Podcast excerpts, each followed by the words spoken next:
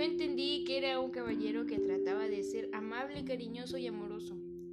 Por eso le gustaba ayudar a la gente, matando dragones, salvando a damiselas en apuros. Pero un día se aferró tanto a su armadura que ya la ocupaba para comer y hasta para dormir. Y también que un día su esposa le reclamó de que que no conocía solamente a través de una pintura.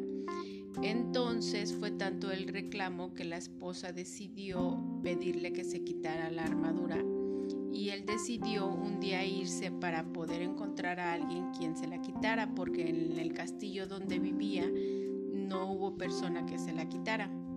Entonces salió al bosque a buscar a un mago que se llama Merlín y lo encontró.